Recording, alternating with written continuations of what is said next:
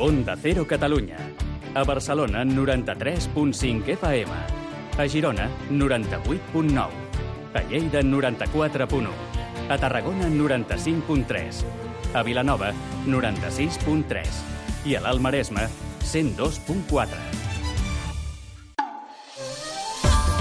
Japonshop.com t'ofereix el Made in Japan. Si vols gaudir dels autèntics sabors del Japó o descobrir les edicions limitades dels teus personatges d'anime i manga preferits, els trobaràs les 24 hores al lloc web de japonshop.com.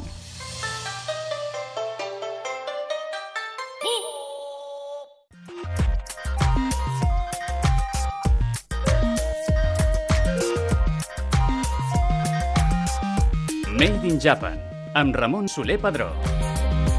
Benvinguts tots i totes al Made in Japan. Minna-san, Made in Japan ni yokoso! Avui tenim un programa d'allò més interessant i és que ja s'acosta a final de temporada i a falta de dues setmanes per marxar de vacances encara no havíem parlat mai de la llengua japonesa, dels seus orígens i de la seva evolució. Doncs bé, aquest serà el tema principal de la nostra tertúlia Izakaya de la setmana. També gaudireu dels nous sabors urbans amb japonshop.com i coneixerem el wasabi fet a Catalunya. Sí, sí, a més es diu Yama Aoi. I tot seguit, a l'actualitat, parlarem amb Ferran Tarradellas del nou acord entre la Unió Europea i el Japó. Hajime això! Made in Japan, el programa sobre cultura japonesa d'Onda Cero Catalunya.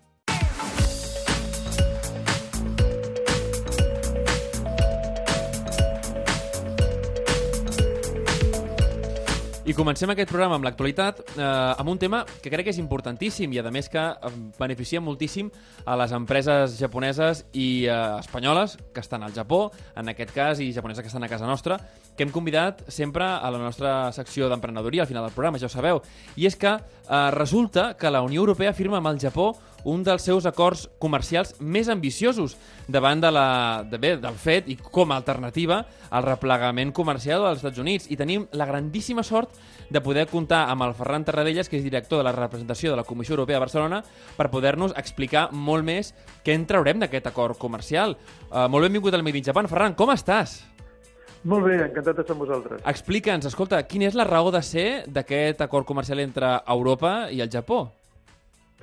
Bueno, és un acord d'associació econòmica. És, com deies tu en la teva introducció, l'acord de lliure comerç més important que probablement bilateral no? que hem, fi, mm -hmm. hem signat fins ara, perquè això vol dir que eh, les dues economies juntes representen una quarta part de, del producte interior brut global. Wow. I el fet que es creï un gran espai de, de cooperació econòmica entre tots dos, en el que pràcticament la, la major nombre d'arancels de, desapareixen i es posen els, eh, sobre la taula els instruments perquè hi hagi més cooperació regulatòria, perquè hi hagi eh, llibertat de, també en el mercat de serveis, eh, eliminar els arancels en els productes agrícoles, jo crec que crea una enorme oportunitat per les empreses eh, japoneses i per les empreses europees per fer, per fer més negocis i per ajudar al creixement econòmic de totes dues parts.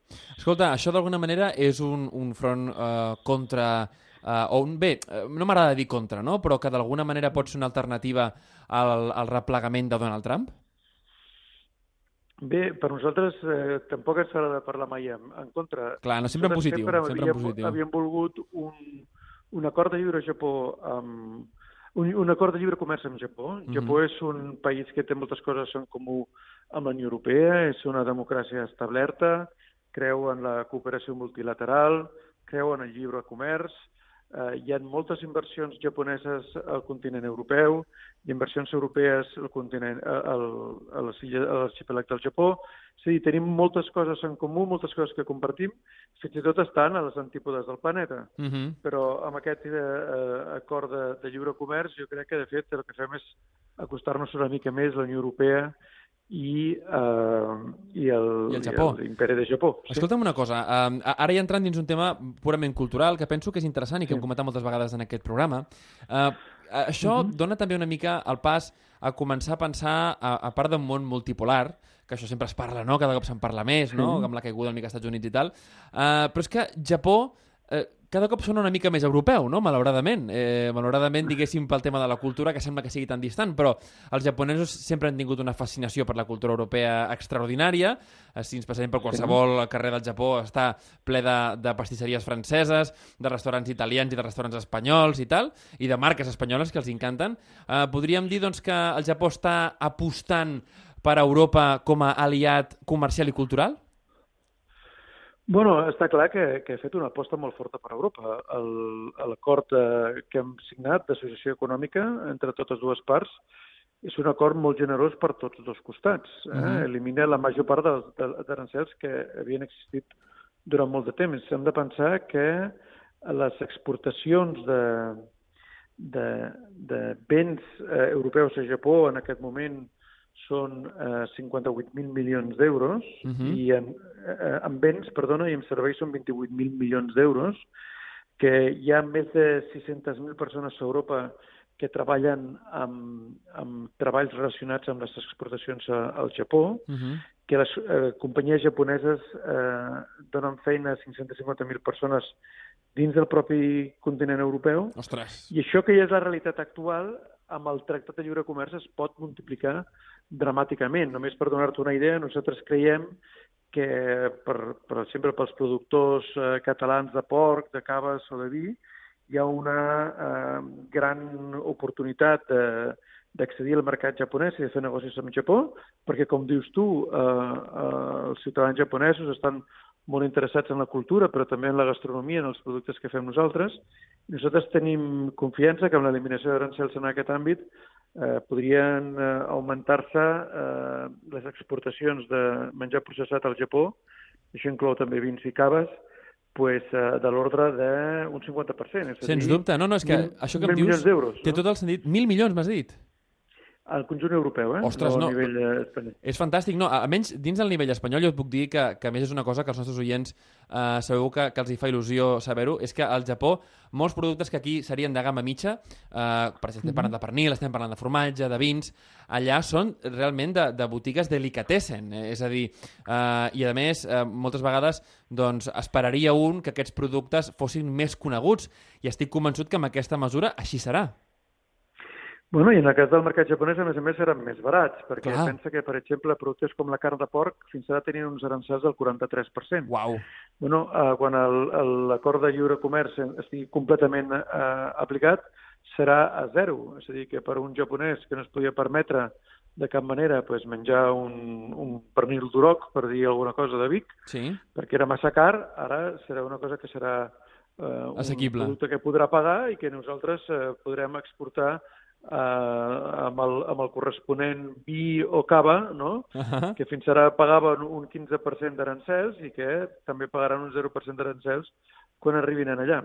No? Llavors el, el japonès podrà gaudir d'una tapeta de pernil amb una copa de cava i nosaltres podrem gaudir pues, d'un bon sake japonès o de qualsevol altre producte japonès de carn Kobe, posem per cas, uh -huh, uh -huh. que també tindrà defensada la seva denominació d'origen com quasi 250 productes europeus que tindran la denominació d'origen respectada al Japó. Eh? Wow. Això també inclou, per exemple, productes com l'oli de siurana.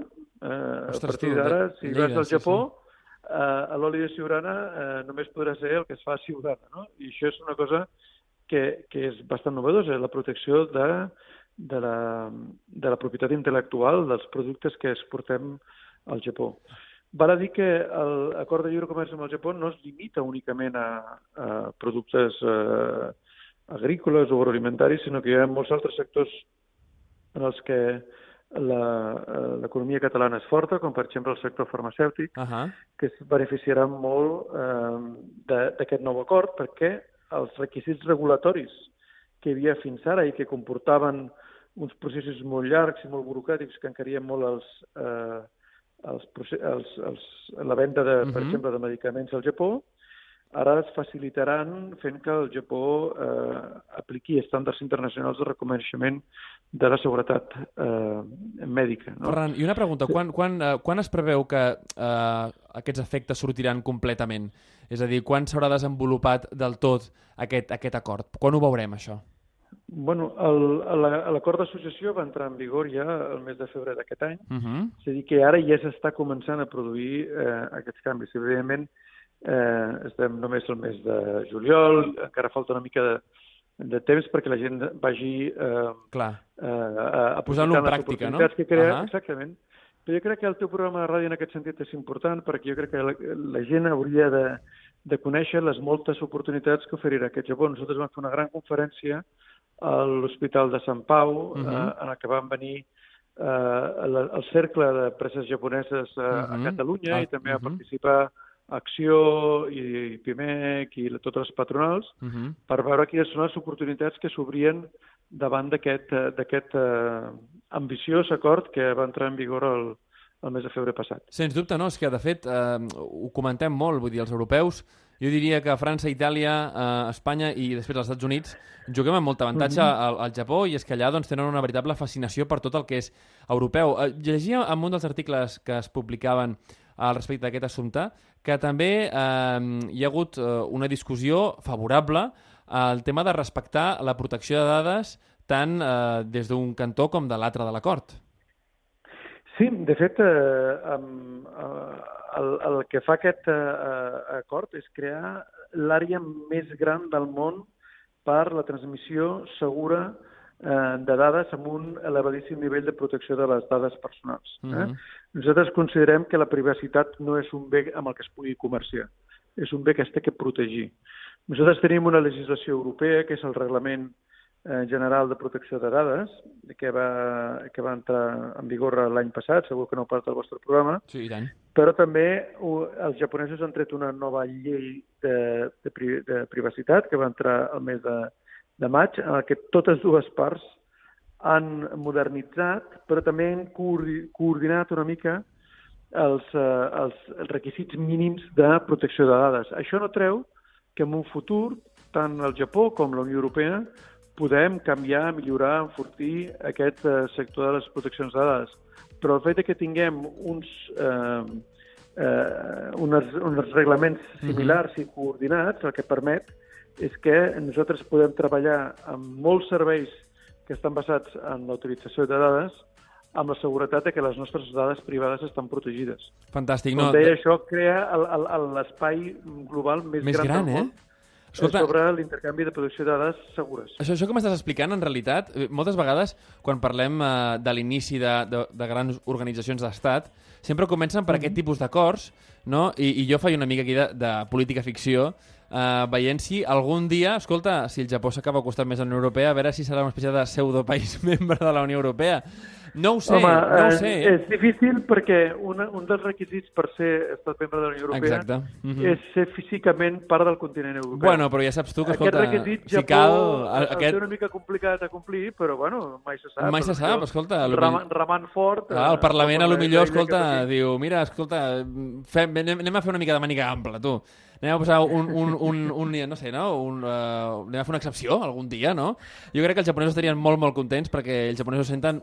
Jo crec, i t'ho dic sincerament, molt més japonesos a vegades, ai, molt més europeus, perdona, que orientals. Moltes vegades els japonesos som, som una espècie de sui generis aquí a, a, a Orient, a l'extrem Orient de, del globus, i ens sentim molt europeus. Ells així almenys així ho viuen, escolta. Se'ls ha Bueno, jo, jo, jo personalment crec que la cultura japonesa és una cultura mil·lenària, eh, admirable en moltíssims sentits, Mhm. que té coses en comú amb la, amb la cultura i amb la història europea, però Mhm. també té eh, grans diferències, que és el que les fa tan atractives. Clar. I a mi el que m'agrada del que has dit tu, i crec que és cert, però és recíproc, és aquesta admiració que europeus i japonesos tenim per les nostres Mhm. cultures i maneres de fer respectives, de manera que jo crec que és una excel·lentíssima notícia que si un dia anem a Kyoto, a Mori o a, o a Tòquio, eh, Mhm. puguem trobar, jo què sé, un restaurant del Ferran Adrià o de la Carme Ruscalleda i puguem menjar, jo què sé, un bacallà a la llauna, Fantàstic, però sí, que a la vegada a Barcelona puguem trobar un bon restaurant o menjar un sushi o menjar carn de Kobe, com et deia abans, o poder menjar qualsevol altra de les especialitats japoneses amb un, amb un bon sake. Doncs mira, escolta, De la fet, setmana eh, que ve parlarem amb el, amb el Hideki Matsuhisa, que és el, el cap i el cuiner principal del Koishunka. O sigui que ell segur que això Hombre. li farà moltíssima il·lusió, eh? Home, I a mi em faria molta, moltíssima il·lusió en el seu restaurant també a, a, gaudir, a gaudir del bon menjar japonès. Queda claríssim. Ferran Tarradellas, director de la representació de la Comissió Europea a Barcelona, moltíssimes gràcies per aquesta informació tan valuosa que ens has donat i per aquesta boníssima notícia que fa que, escolta, que Espanya, Europa i també Catalunya amb el Japó ens enfortim a les nostres relacions comercials. Moltes gràcies. Gràcies a vosaltres. Arigato gozaimashita. A Onda Cero Catalunya, Made in Japan, el programa sobre la cultura japonesa. I ja us comentàvem al principi del programa que no pot ser que haguem fet tota una temporada de Made in Japan sense haver parlat de l'origen de la llengua japonesa. Eh, a la nostra secció eh, de llengua, que és la càpsula nipona, hem parlat de moltíssimes coses. Us hem ensenyat moltíssimes coses de llengua japonesa, fins i tot n'hem après nosaltres, però fins ara no ens havíem preguntat, escolta, d'on prové aquesta llengua que ens produeix tantíssima fascinació, que a més té tres eh, abecedaris diferents, per, per dir-ho d'alguna manera, no? que tenim l'abecedari xinès, que és el kanji, el hiragana, el katakana, una llengua que a vegades la gent que també coneix el coreà diu, ostres, això a vegades sona una mica semblant al coreà, no? Uh, un, un país que és el Japó, que té tants orígens diferents, no? orígens del sud-est asiàtic, de la península coreana, també del continent, eh, des de Xina, i avui volem entrar a aprofundir del tot, a conèixer quin és l'origen de la llengua japonesa, així de clar, i per fer-ho, qui millor, qui millor que la nostra sensei de, de Nihongo, eh, de llengua japonesa, que és la Sachiyo Takabe, de Bunka, Barcelona. Molt benvinguda al Made in Japan de nou i ja quasi per, per, per la recta final del programa. Sachiyo, com estàs? Ai, arigato gozaimasu, genki desu ka? Oh, genki da. Com estàs? Explica'ns. Això de, de, de la llengua japonesa ve de molt llarg? És, és una llengua Sí. molt antiga? Sí, no, molt, molt interessant, no? Perquè, clar, tenim lletres ta tantos tipus, no? A Sí. vegades assusta, però hi ha gent Sí que li encanta sí. posar la tatuatge, sí, lletres xines, no? Escolta'm, això de les tatuatges, hi ha gent que, Mm. que va amb un tatuador i li diu aquí pone tu nombre, aquí posa el teu nom. Ah, I en sí. realitat és, eh, jo què sé, eh, una taula, taula gris, no? Ah, és que s'ha de- s'ha d'anar molt de compte, no? A vegades veig que, que està tot al revés. Sí, oi? No, no, és, és curiós. Eh, Perquè, clar, sobretot és el tema que, que els noms que, que, que es posen a la Xina, al Mm. Japó, tenen un significat. És a dir, tu tens un nom amb un significat. Clar. No és com aquí, Mm. que és un nom, és un nom propi i punt. A vegades sí que tenen... Mm. És, és un nom d'una flor o tal, però Sí, sí, normalment sí, no. Mm, perquè, clar, en japonès només lletres és com alfabet, no? Sí. Eh, I, la, en canvi, lletres xines que utilitzem són que, que tenen com geografia, no? Que té significat, és com dibuix. Sí, un, el que es diu un pictograma, no? A vegades es diu un pictograma i després un ideograma, perquè, Mm. clar, hi ha molta gent que li fascina això que tingueu tres... Uh, tres... Uh, Tipus de lletres, Exacte, no? tres tipus de lletra Mm. diferent, kanji, Clar. hiragana, katakana. Mm. Uh, quin, qui- quin va sorgir primer? Mm, clar, és que al principi no, ni, no tenien, a Japó no tenia res d'escriptura, sí que molt interessant quan comença una mica això, comerç, sobretot d'intercanvi de, de, de budisme, no? Mhm. Va començar a introduir siglo I, començava a entrar lletres xines per a tema de comerç. Al segle I, Després- ahà. Mm, després va venir segle IV, uh, va introduir, va, va expandir el budisme, no? Llavors sí que començava a escriure copiant sutra com un tipus de meditació, no? Mhm, I, I començava a, a escriure. Clar, també hi ha una cosa curiosa, i això Mm. s'experimenta molt a l'hora d'anar al Japó, que hi ha una Mm. cosa que són els kanji, i l'altra cosa són els sutra. És a dir, el sutra és una Mm. forma d'escriure eh, Mm. que ve de, de la Índia? D'on ve?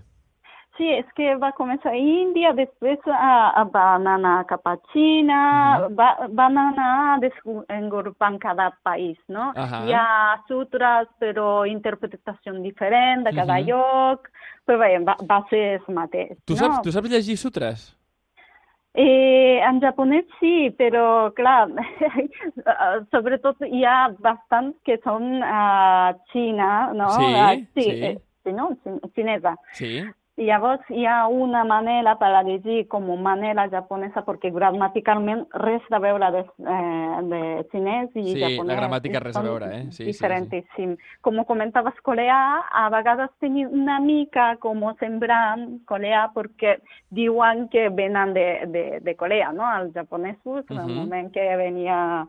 Llavors sí que es veu, però, clar, tampoc no, no hi ha res a veure la, la tipografia de letra, tampoc, o sigui que no, no pot entendre gaire, no?, cada, cada llengua. No, és superinteressant. De fet, mira, clar, és curiós. Ara eh, els nostres oients no, podran, podran saber això, que el japonès escrit s'origina de, dels kanji, no? del, dels ideogrames i pictogrames que venien de la Xina. Però, clar, escolta, el japonès ha una cosa que els que hem estudiat una mica eh, ens torna bojos, que és el, el kunyomi i el onyomi, no? Mm, és a dir, que sí, no? a, una mateixa lletra eh, una mateixa lletra kanji es llegeix d'una forma i d'una altra. Mm. Clar, Eh, que per ve què de això? Xina, Per què ens ho feu Xina, tan difícil, la- Satchillo? Per què ens ho feu tan difícil? No, no és difícil, eh? però origen Xina, llavors respectem la pronunciació en origen Xina, Mhm. però clar, uh, aplicant a gramàtica japonesa no pot uh, entendre gaire bé pronunciació en Xina. Llavors Clar. va desenvolupar una pronunciació adequada per al japonès, no? Mhm, mhm, Per això hi ha mhm. dos tipus de,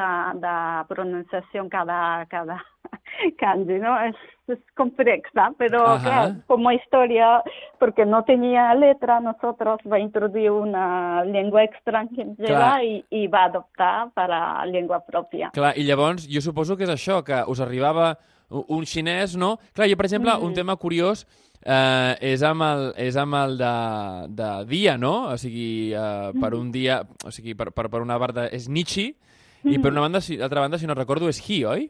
Sí, sí, sí, correcte. I llavors eh, hi ha una pronunciació, que és, o sigui, una forma de llegir-ho que és la xinesa i una forma de llegir-ho Mm. que és la japonesa. Sí. I així amb, amb moltíssimes lletres. Sí, sí, sí, sí, sí. Una mateixa paraula, però hi ha manera de dir a manera xina i, i manera japonesa. I manera japonesa. Escolta, i llavors els altres... Clar, hi, hi ha dos alfabets més, que és el Mm. hiragana i el katakana. Mm. Eh, el hiragana, com, com es va desenvolupar, el Mm. Bueno, primer introduir kanji i per a llegir kanji va eh, inventar katakana per a, per a llegir. Katakana serveix per a llegir eh, paraules estrangeres, inclús eh, xinès, no? Letra xinesa. Sí.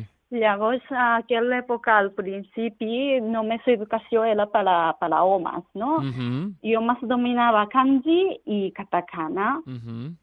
i per a evitar i per a... Bueno, és que, clar, no, dones no tenia accés a educació, llavors són, són llistes i va inventar una lletra per a elles. Mira Són que bé! Hiragana. Ahà. O sigui, hiragana és l'alfabet l'alfabet de les dones, no?, d'alguna manera. Sí, sí, si veieu, fixeu bé, hiragana és més rodoneta, Sí. més femenina, Sí. kanji i katakana és més així molt... És més tallant, no? És, me- és més no? tallant, és més... Sí, més home. Sí, bueno, això, això és... Jo et diria, et diria fins i tot que el hiragana és més artístic. Mm, Ah, és sí, més artístic oi? el hiragana, no? Mm. I el, el, el kanji, i, bueno, el kanji, el, el katakana és eh, Mm. com més de guerrer, no? És més, Mm. més marcial. Sí, és li, més línies rectes, estricte, angles, sí. angles aguts, eh? Mm. és, és més agressiu, eh? Sí, sí, sí, sí, és curiós. Clar, aquí hi ha, hi ha un personatge que... Hi ha, hi ha una, una... Bueno, el, el Genji Monogatari, no? El, Mm. el, les llegendes de Genji, que es van traduir Ah. aquí, Mm. eh, de, de Murasaki Shikibu, que, que, que Mhm. fa uns anys va tenir moltíssim d'èxit, no? I perquè és veritat que la primera Clar. novel·la de la història la va escriure una Mm. dona i al Japó. Sí, sí, sí. De fet, ella va inventar hiragana per escriure històries, no? Fixa't, ella se la va inventar, el Mm. hiragana. Sí, sí, sí, sí. Mm. Oh! Ostres, que Como que interessant. ellas, ellas trabajaba como servienta de nobles Sí. y, y claro, siempre acostada als homes aprenia kanjis i tal, i, i elles tenia un accés privat no, de- d'educació Sí. i, i per això va inventar letras. Escolta, clar, i llavors, eh, imagino llavors Genji Monogatari, aquesta, la, la novel·la de Genji, només la podien llegir dones, perquè... perquè no? sí, no? no? Era una novel·la feminista, per dir-ho d'alguna manera, sí, o què? sí, sí, sí, sí, a Japó les dones són molt potents. Ahà, escolta, que, que interessant. I uh, en quin moment, en quin moment, diguéssim, que el hiragana passa... És a dir, clar, avui en dia llegir un, Mm. un diari en japonès Que- has de conèixer els tres alfabets, no? Mm. Uh, i, I cada alfabet serveix per una cosa, no? Mm. Uh, n- llavors, com, com explicaríem als nostres oients per què serveix cada un dels alfabets? Mm. Bueno, bàsicament kanji per a tot, però eh, katakana és per a eh, traduir paraules estrangeres com espanyol o, Mhm, o, mhm. o Anglès. anglès, Mhm. etc.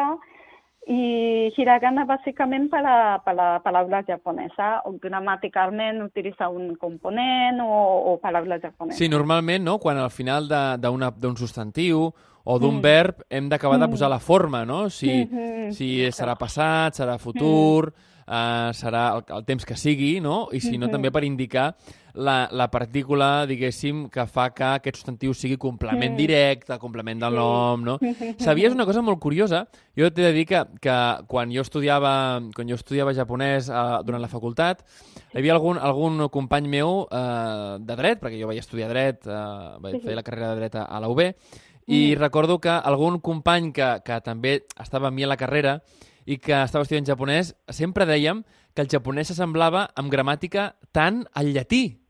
Mm, sí, curiós. Clar, clar, perquè també teniu el verb al final, Sí. veritat? mm. Hi ha els, clar, en, en llatí hi ha els casos, és a dir, que Mm. cada paraula es declina en uns casos, Mm. però és que en realitat el japonès és igual, teniu unes partícules Mm. que determinen, no?, eh, Sí. si allò serà doncs, un complement de- directe, un complement del verb... En fi, vull dir que és curiós que en realitat sí que tenim molts nexos. Clar, hi ha una, un, un, una dada que és molt divertida quan sents que el japonès és més proper al turc que al xinès. Sí. Com és possible, això? Que es que no saben d'on ve, no? És com una llengua basca, no? Que no Mm. saben d'on ve, és molt misteri, i a més, clar, el japonès no tenia escritura, així que és com una llengua molt misteriosa, no? Llengua molt misteriosa, això m'agrada, Mm. sí, sí. Ahà. També vull dir que el japonès és molt flexible, que clar, introduir tota la letra des de Xina, després hi ha uns vocabularis que bastantes, com el 10%, Sí. ve d'americà i no traduint, sinó uh, introduint paraules en uh, anglesa Sí. pronunciant com manera japonesa, no? Clar, Japangrish, Japangrish, Mm, això. Jane, Japangrish. I després Sí. també teniu el romagi, no?, que en realitat és les llengües llatines, la- les lletres llatines, el romagi. mm, també, també utilitzem... Escolta, anem, anem eh, amb un tema Mm. que a molta gent eh, li fascina, que és el shodo, perquè, Mhm. clar, eh, darrere de la cal·ligrafia també hi ha Mm. un art, no? Mm, perquè això definen que, que és una cal·ligrafia així com art. Mhm.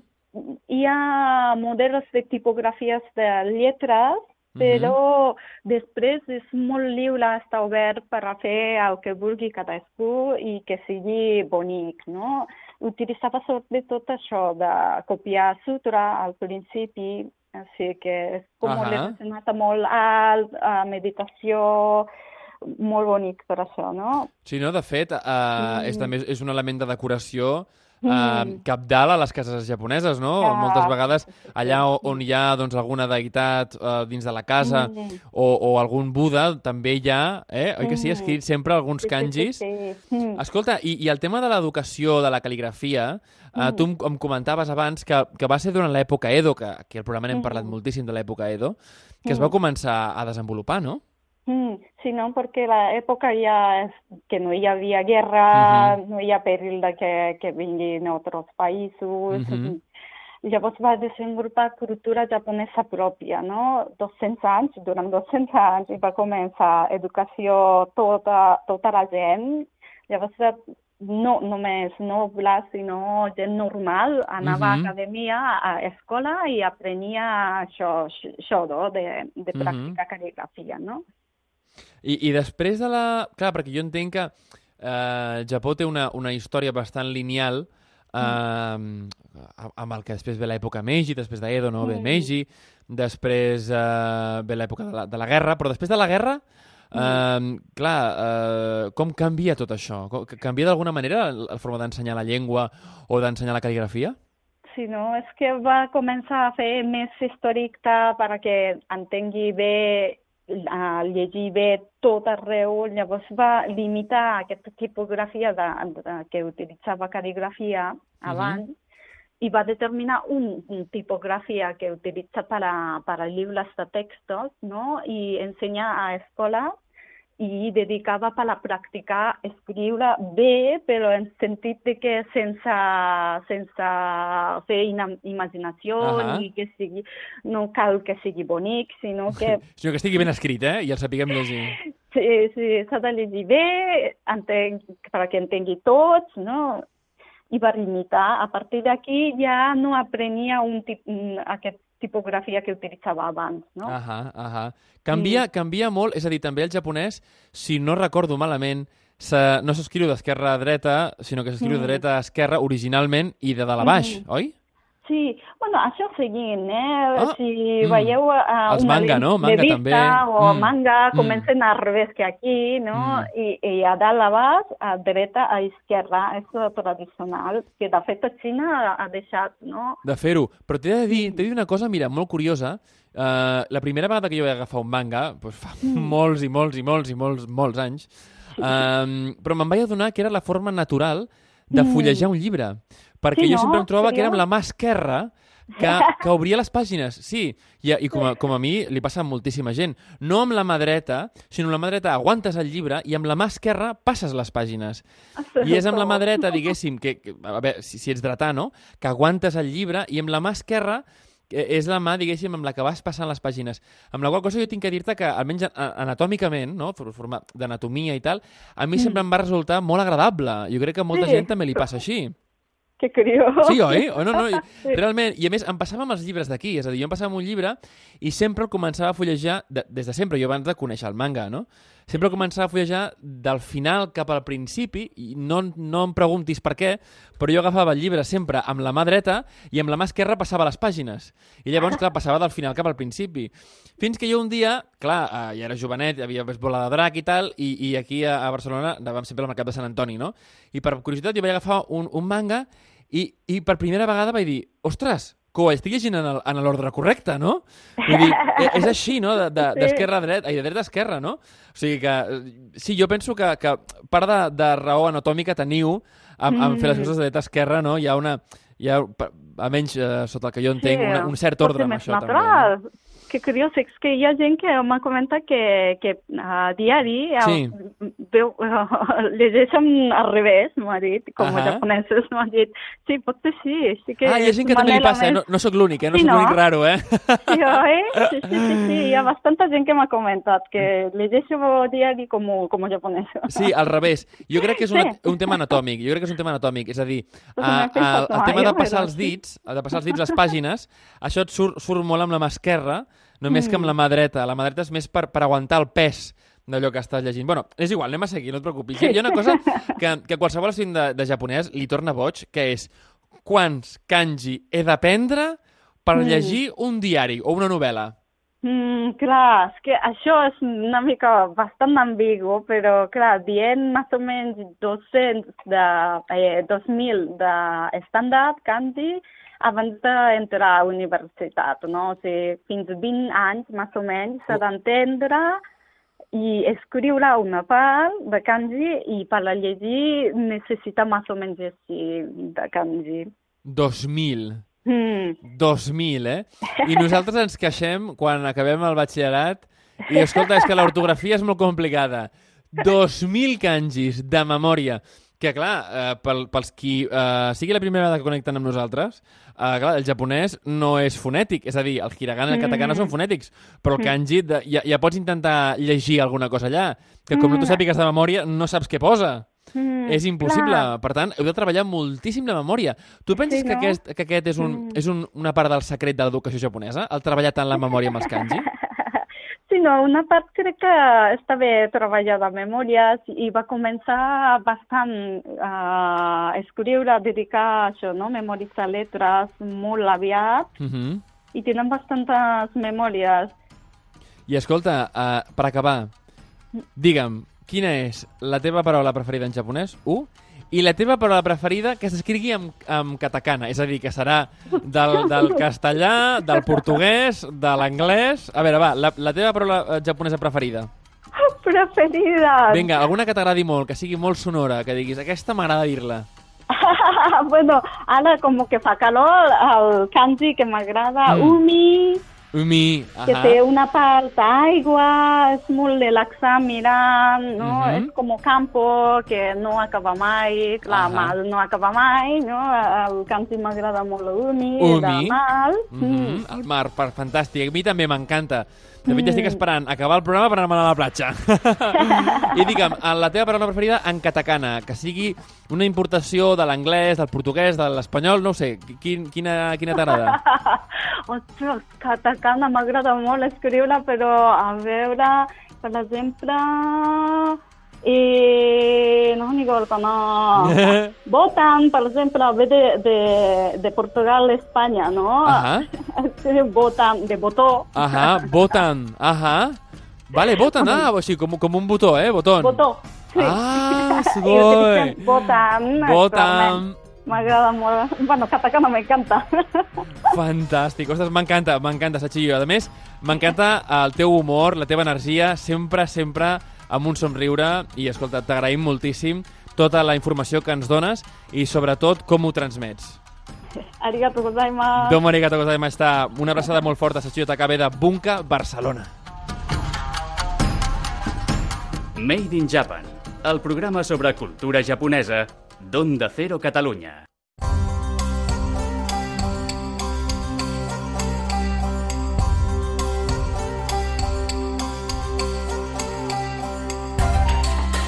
I comencem els sabors del Japó. Ja sabeu que és aquesta secció del programa en la que ens agrada descobrir mm, sabors nous. I sempre ens agrada fer-ho de la mà de japonshop.com perquè ells ens porten les novetats recient vingudes des dels carrers de les grans ciutats eh, japoneses. I gràcies a, a, a Raúl Carda que ho podem fer. Raúl, bienvenido al Made in Japan. ¿Cómo estás? Muy bien, muchísimas gracias por... Encantado de estar aquí, la verdad. Bueno, oye, eh, cuéntame porque tenemos algo preparado muy gordo para el último programa, ¿eh? Sí, tenemos una... Tenemos aquí... Vamos a montar una gorda, sí. No podemos decir mucha cosa aún, pero, pero de aquí dos La tenemos liada, Ramón, la tenemos liada. La vamos a liar, la vamos a liar gorda. Bueno, oye, vamos a ver eh, nuestro pack de esta semana, porque esta Sí. semana traemos un pack buenísimo y además mm, fresco, fresco, de cosas divertidas y cosas que, oye, que nos excitan la imaginación también, que eso es súper importante. Vamos a empezar con un refresco coreano con sabor a chupa chup de nata y fresa, que ese era de mis chupa chups favoritos cuando era peque, ¿eh? Sí, era... A, a ver, es el clásico. Eh, Yo sí. creo que es el que recordamos todos. Claro, ese y en verano el de sandía. Ah, Eh, el sandía también, sí, es verdad. Oye, cuéntame este, este refresco coreano, ¿de dónde sale? Bueno, pues esto es... eh, empezó como una edición limitada, Ajá. eh, gustó mucho en Corea y bueno, es que en Corea Chupa Chups no solo son los caramelos, sino también tienen una, una firma de cosméticos. ¿En serio? Y, sí, Pero Chupa Chups, la, la empresa Chupa Chups, sí, la empresa Chupa Chups. que es de aquí. Además, No, eh, no, ostras, me- Sí, la, la de aquí, pero bueno, supongo que allí han tenido una licencia con alguna ¡Qué bueno, locura! ¡Qué locura! Sí, pero tiene una, es propia, ¿no? O sea, no es de, de una suma, no, no es una edición limitada de nada, es propia. Vale, Y ajá. a raíz de ello, eh, la popularidad ha crecido muchísimo y pues también han desarrollado el tema de los refrescos. O sea, empezó con este, con el clásico de chupa chup nata y fresas, porque esto es un refresco con gas, pero con el sabor a chupa chup de nata y fresas. Y hay otros de naranja y otro de uva. Jolín. Oye, a mí el refresco de uva, el refresco de uva me, claro. me- me encanta. El refresco de uva me encanta. Es un sabor que ahora está viniendo aquí, pero probé, probé por primera vez en. Japón Sí. y me encanta. Es un sabor es- espectacular. En Japón es que el sabor a uva es muy popular, es tan popular como podría ser aquí el de fresa. O sea, todo, su gominola, refrescos, todo, todo, todo tiene, siempre acaban eh, con una edición de uva.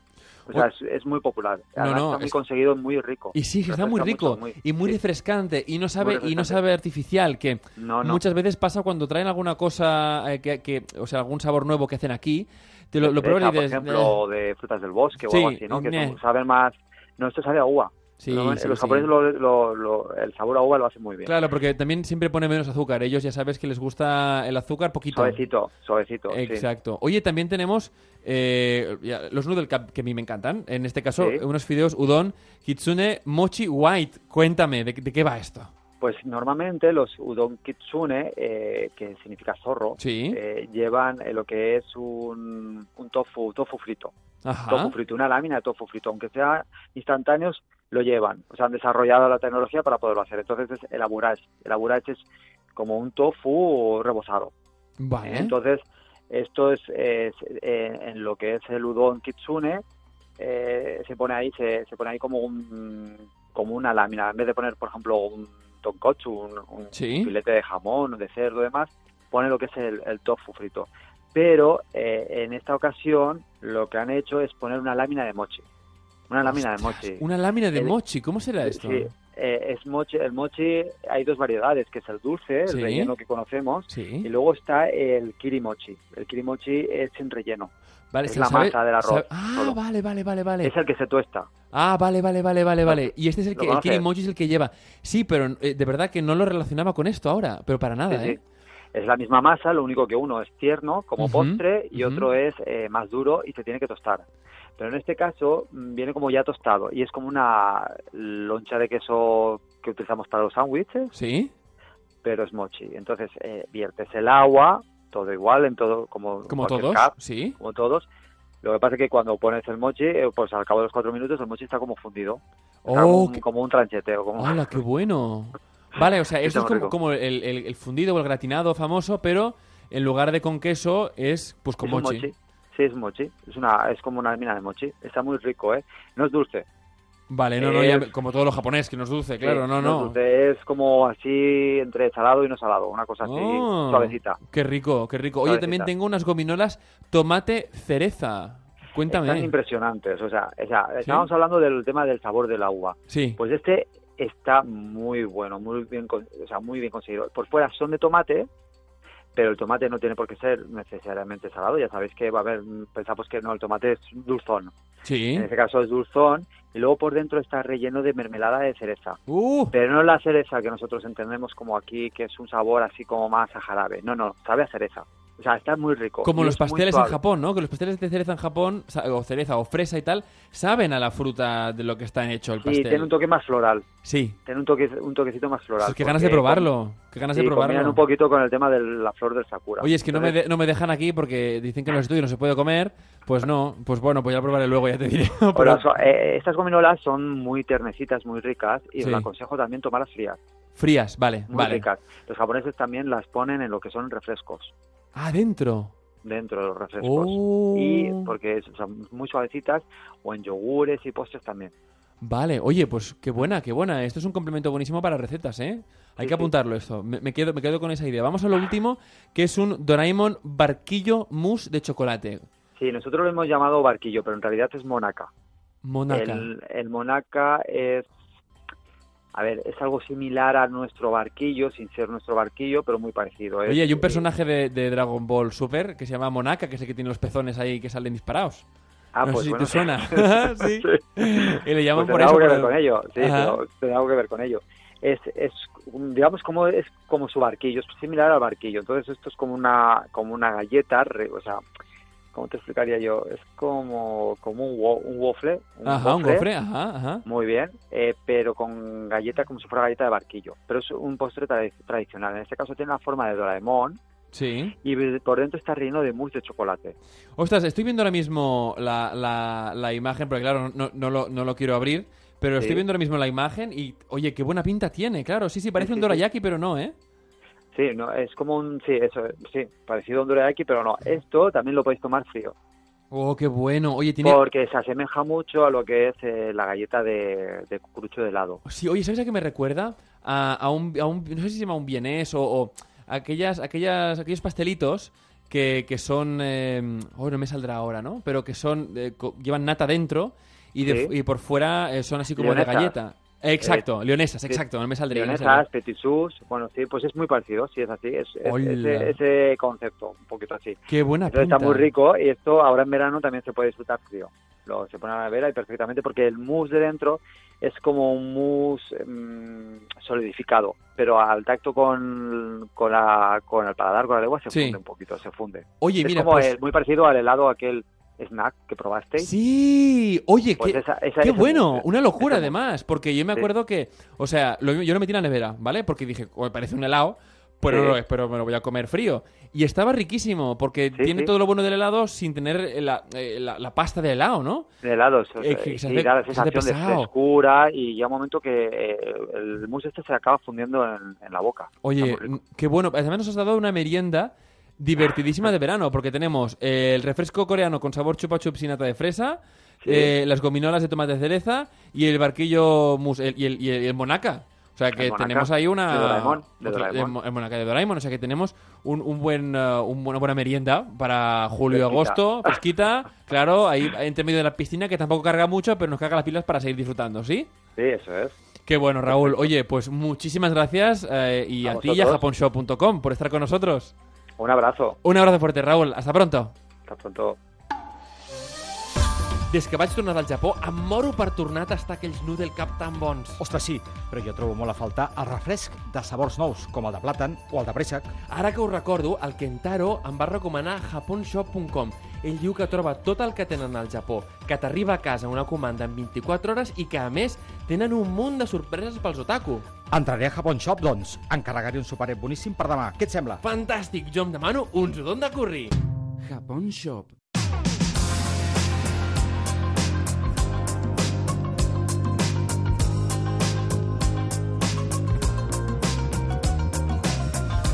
Ja sabeu que per acabar el programa ens agrada sempre conèixer aquelles persones inquietes i que volen fer de la seva passió amb el Japó el seu negoci.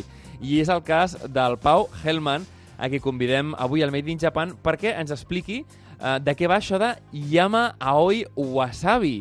Molt benvingut, Pau, com estàs?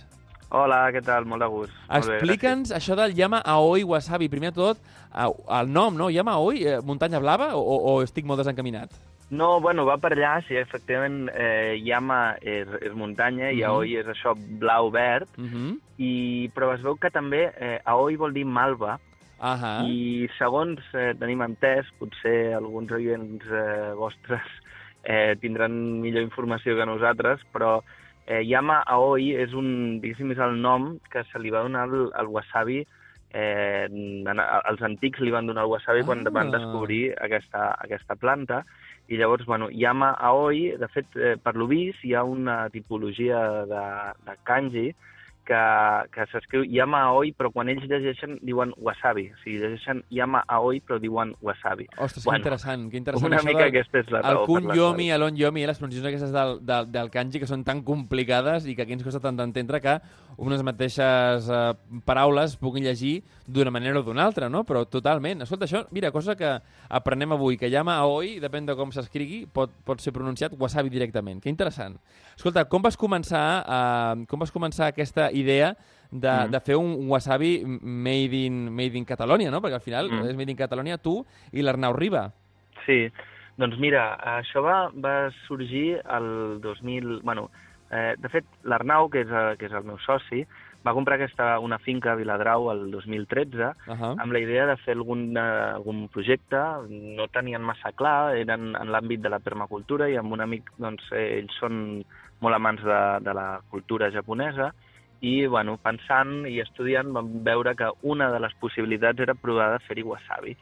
Llavors, el 2016, mm, l'Arnau parlant amb mi, jo sóc enginyer agrícola, som amics des de l'institut, doncs Mhm. m'ho va comentar i vaig dir, escolta, m'ho vaig estudiar una mica en- des del punt de vista tècnic i des del punt de vista eh, comercial, diguéssim, eh, de viabilitat econòmica, i em diuen, bueno, anem a provar-ho, i vam fer una petita prova que va començar a l'abril de 2016, i doncs mira, fins al dia d'avui. Eh, L'octubre de 2018 vam sortir al mercat i, i aquí estem ara mateix.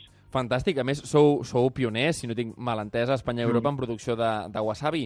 Uh, escolta, Mm. Bé, com... perdona, no, Digue'm. a, a, a tota Europa no. Eh? Ahà. Uh, som els segons d'Europa. Segons, bé, escolta, segons. No, no, bueno, no, no. però els primers, els primers són els primers i nosaltres som, Ah, som això està els molt bé, segons. és molt, però molt bueno, japonès, això de, això de reconèixer sempre. No, no, escolta... Uh... Bueno, però els primers, els primers d'Espanya sí que, sí que sí, no?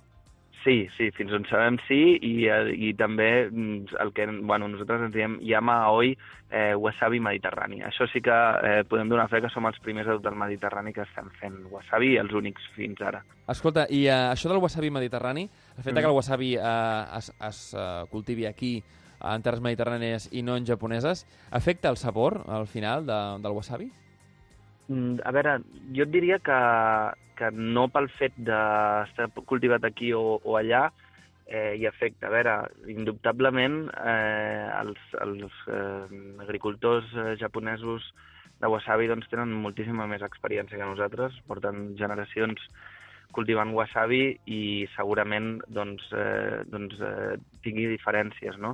De tota manera, al Japó hi ha moltes tipologies de wasabi, moltes qualitats, i el que sí que us podem dir és que està tenint molt bona acceptació i dintre dels, dels restaurants japonesos eh, a Barcelona, de Mhm. Catalunya i d'Espanya eh, ens estan dient que la qualitat eh, és molt bona i que estan molt contents. Així que no sé si dir-te que és millor, pitjor, diferent, però... Està però tenint molt bona mínim- acceptació, que això és l'important Sí, al final, sí. en, qualsevol, en qualsevol tipus de negoci. Escolta, eh, és complicada o, o té alguna especificitat Mhm. eh, el cultiu eh, del wasabi? Sí, sí, a veure, eh, un dels motius pel qual som dels primers eh, no és perquè se'ns hagi acudit a nosaltres i Mhm. prou, i mira, eh, sabem que hi ha hagut molts intents de cultivar wasabi a tot el món i que són pocs els que ho hem aconseguit fora del Japó. Llavors, sí, la planta de wasabi és una planta molt, molt delicada, que requereix d'unes condicions eh, ambientals molt concretes i específiques i a la que et surts d'aquests eh, rangs de temperatura, d'humitat, de tipologia d'aigua, de seguida la planta doncs, comença a desenvolupar patologies Ahà. o, o, o para de créixer, no? I, bueno, sí. És una, és una planta molt, eh, no? que, que requereix unes condicions molt, molt concretes, no? Realment això és, això és molt treball, no?, al cap i a la fi. Sí, sí, sobretot també ha estat un tema de molt d'estudi. eh, Fins que ens vam de sur decidir sortir al mercat vam estar més de dos anys i mig Uau. eh, investigant. I, I Viladrau i, és el lloc ideal? Viladrau eh, re- recull, diguéssim, totes aquestes especificitats de la planta? A veure, Viladrau, concretament a la, a la finca on, on treballem, a la Mhm. finca de l'Arnau, eh, tenim un... No tota la finca és apta pel wasabi, et diria Ahà. que menys d'un 10% per la, pels condicionants que hem estudiat, i això sí, tenim una aigua molt, molt pura, que és un dels condicionants bàsics. Tots sabem l'aigua del Montseny, i concretament de la, Mhm. la de Viladrau, doncs és una aigua de Manantial molt bona. I després doncs, eh, tenim, ho estem treballant en unes feixes concretes, amb una ombra i una temperatura i una orientació determinades que ens permeten. No et diria que és òptim, però és apte. És el, el, millor, el millor possible de moment, segur, segur que més seguireu creixent. Uh, ens agradaria saber també, clar, quin és el, el futur pel wasabi català, perquè uh, de moment em comentes que està tenint bona acceptació dins dels restaurants de gastronomia japonesa, uh, però teniu intenció de seguir creixent? Sí, sí, òbviament. A veure, mm, quan vam començar, ja et dic, vam començar amb un, amb un petit cultiu, una prova pilot de 30 metres quadrats. Ara tenim més de 1.000 metres quadrats eh, plantats i Ahà. seguim creixent. El que passa que eh, la planta triga dos anys en, des que es planta fins que es pot collir i llavors nosaltres hem anat creixent a mesura que el, diguéssim que el projecte anava tenint més certesa i sí, sí, seguim invertint i seguim creixent i amb la idea d'estabilitzar-nos i ser un referent a Catalunya, a Espanya i un dels referents a Europa. Uh -huh. Fantàstic. Bé, sempre sky is the limit, eh, com diuen en anglès. Vull dir, sempre s'ha de tirar cap endavant i amb molta ambició, que és quan els projectes surten bé. On Sí, podem... amb cap, fer amb cap, però sí, sí, les, mires són altes. Ben fet. Escolta'm una cosa. A nivell comercial, podem adquirir el, el vostre producte amb algun supermercat, alguna botiga especialitzada? Sí, doncs ara mateix tenim uns pocs eh, punts de venda, que, Mhm. que principalment a Barcelona, però estem, estem ampliant. Ara mateix tenim un...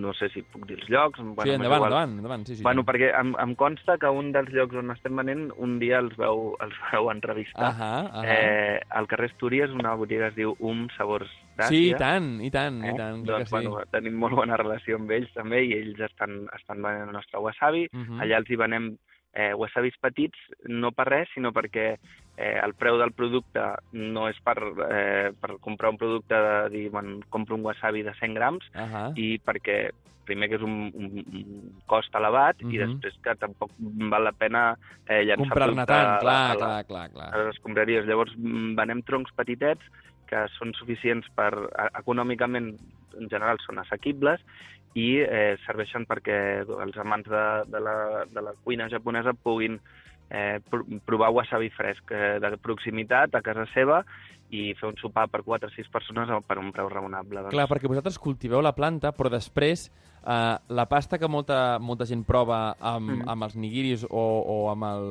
o amb els maki, vosaltres no la feu, o sí?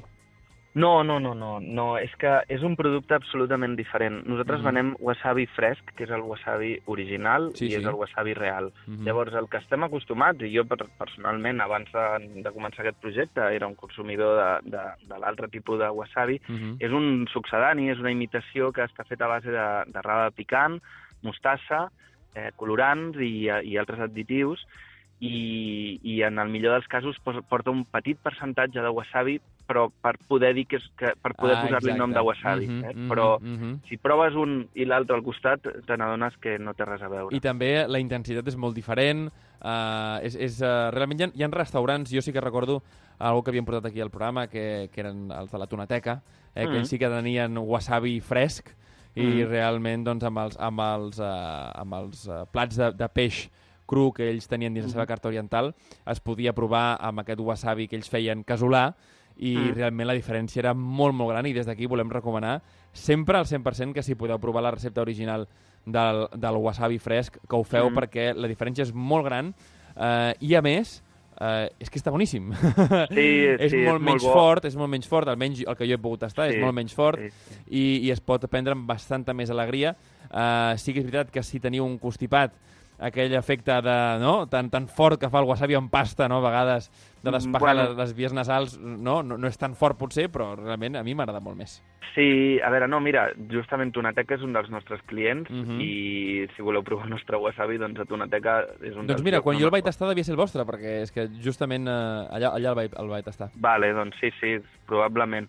I sí, és un altre, és un altre concepte. A veure, eh, aquí tenim una mica la, la, la mania o la forma de fer que ens agrada tot així molt fort i molt, una mica...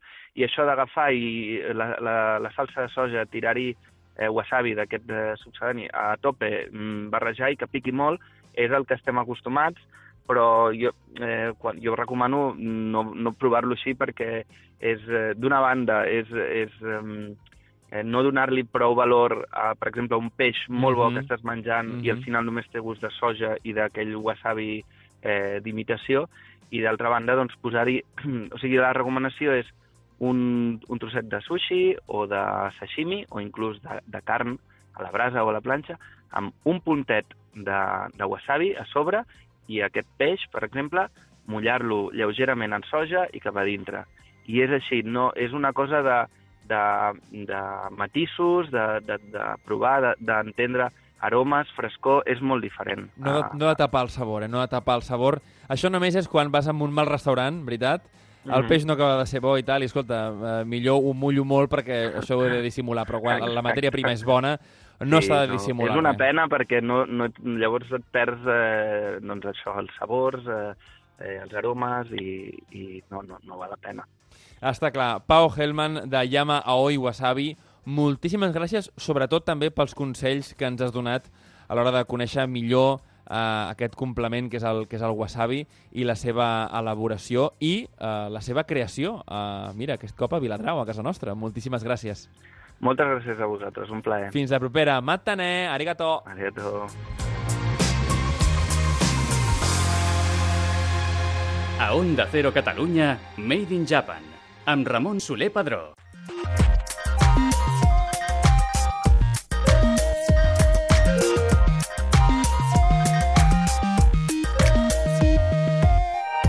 I fins aquí el Made in Japan d'aquesta setmana. Malauradament no tenim temps per més i és que només ens queden dues setmanetes per marxar de vacances. Quines ganes, veritat?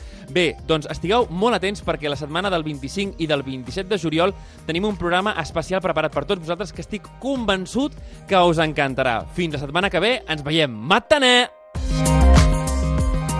Made in Japan, amb Ramon Soler Padró. Japonshop.com t'ha ofert el Made in Japan. Si vols gaudir dels autèntics sabors del Japó i descobrir les edicions limitades dels teus personatges d'anime i manga preferits, els trobaràs les 24 hores al lloc web de japonshop.com.